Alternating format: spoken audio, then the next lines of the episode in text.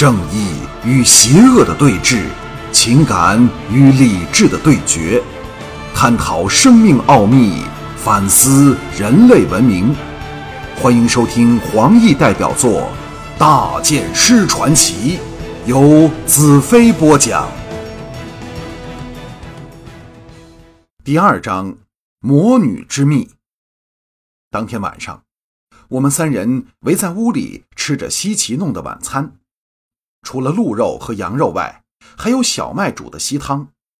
这是离帝国首都日出城较远的边陲地带，山高皇帝远，所以只要勤力一点大地自能提供所有需要的粮食。不像日出城附近的乡村，大部分物资都给帝国掠夺去了，人民只能生活在贫苦和饥困里。齐北很沉默，胃口却奇佳。我和西奇不敢打破这闷压的气氛，专心的吃。齐北叹了一口气，放下了木碗，像是有什么难以解决的问题。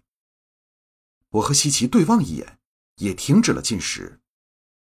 齐北望向西奇，眼中闪过一丝奇怪的神色，似是慈爱，又似羞惭。西奇呆了一呆，道：“爷爷，你有什么心事吗？”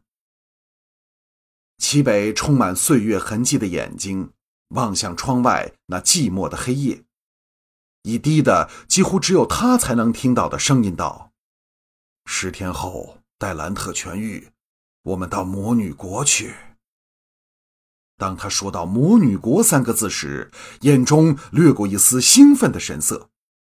这三个字勾起了他人生中最动人的时刻。也是那充满传奇性的神秘国度，令他起了惊天动地的变化，由大元首的忠诚大将变成与帝国对抗的战士，也是当时唯一敢公开反抗帝国的叛徒。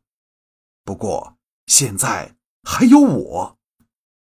西岐道：“你怕上校等人吗？”齐北冷哼一声道：“哼，上校。”他们在我眼中不值一提，我只是担心帝国的人。黑寡妇、巫师和黑盔统领各战都是绝不好惹的人物。事关帝国兴亡，假若大元首亲自出动，我们将更加危险。只有趁大元首未到来前逃进魔女国去。我心中一颤，齐北所说的事关帝国兴亡究竟是什么意思？难道他知道地图在我处？只要找到地图上的废墟，便可以掌握毁灭帝国的力量。齐北凌厉的眼神转到我脸上，傲然一笑，道：“当年我和你父亲奉大元首密令，往魔女国盗取智慧点，假装成舶来族的山草药商，混进了魔女城去。”嗨，他长叹了一声，眼中又射出回忆的神情。当时魔女国中的情形一定使他眼界大开，因为每当我问起父亲有关魔女国的事时，他也有这种神色，可是却从不对我透露有关魔女国的事。我不敢打断齐北的思路，虽然心里还怪着他不畅快地说出有关魔女国的一切，但仍强忍住不作声。就在这时，西奇道。爷爷，你为什么从不向我提魔女国的事儿？齐北看了孙女一眼，眼里又闪过那羞惭和抱歉的奇异神色，叹了口气，却不言语。当我和西岐均以为他不会再说话时，齐北却开口道：“我和你父亲兰陵都是帝国最好的战士，没人及得上我们，以后也不会有。”我心中涌起热血，想到，或者现在我还比不上你们，但将来我必定能超越你们。齐北像看穿了我的心思，泛起一个奇异温和的笑容，使我感到他这样说是激励我多于自负。西岐不疑道：“爷爷，你说话从没像今晚这样吞吞吐吐，快说吧。”齐北道。当时经历了无穷的艰辛，那也不用一一再提。我们潜进了魔女殿，见到了魔女。我全身一震，不能置信的叫道：“什么？”西岐不解的望着我。齐北眼中神光一闪，冷冷道：“你也听过有关魔女的传说？是的，她是永不会衰老的，每隔一段时间便能蜕变，换上另一个美丽的躯壳。唉，她的天生丽质是惊人的，没有人能抵挡。纵使她是一名丑妇，她的力量和智慧也是没有人能抵挡的。”我道：“既然如此。”你们的目的只是盗取十二册智慧点，为何不避开他，却要和他见面？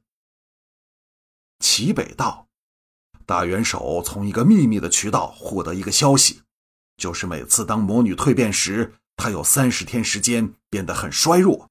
我们正是要趁此段时间去杀了她。齐北眼中闪动着兴奋的光芒，继续说下去。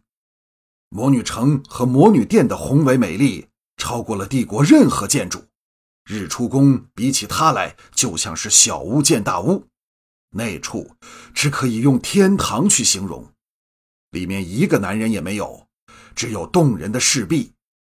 我和兰陵分别潜游过护殿河，依从大元首指示的地下水道进入魔女殿的核心处。我和西岐聚精会神地听着。魔女、魔女殿、魔女城、魔女国，一直是帝国疆域内最充满神秘色彩的传说。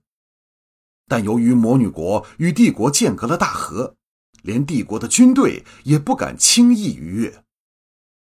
齐北又道：“兰陵和我分道进入殿里，点燃了巫师给我的迷香，将殿内的人迷倒，肆无忌惮进行搜索时。”竟给我在一个大池里看到了出狱的魔女，我一见到便知她就是。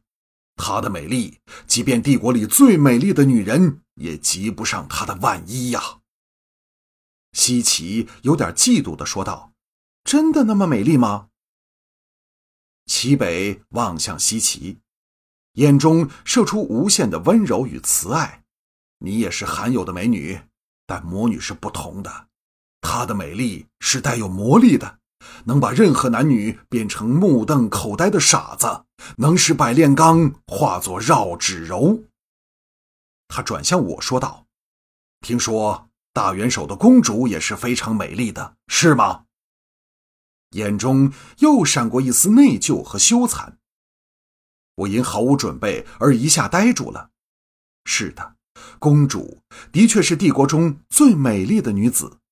和西岐相比，公主像朵盛开的玫瑰，而西岐则是空谷中的幽兰。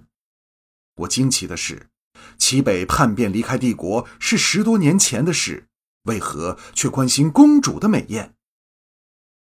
齐北叹了一口气道：“晚了，睡觉吧。”我和西岐想抗议，但看他的坚决神情，知道他不会再说下去了。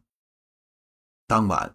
我照例睡到柴房里，脊背枕着干爽的麦秆外面山野虫鸣鸟叫，心中满是宁静的感觉。自一个月前，父亲被大元首软禁在日出殿地底下的形势，到我攻入室内，目睹父亲咽下最后一口气，再逃离日出城，我从未有过像现在的平静。这处。比之昔日在日出城的华丽府邸，虽是不可同日而语，但那种与大自然亲近的感觉，却远非豪华的城市所能比拟的。我开始还想着齐北和魔女殿的事，但很快心灵便融入大自然的节奏里。虽然我不能起而练剑，但心中已默想着剑击之道，很多以往不能贯通的地方。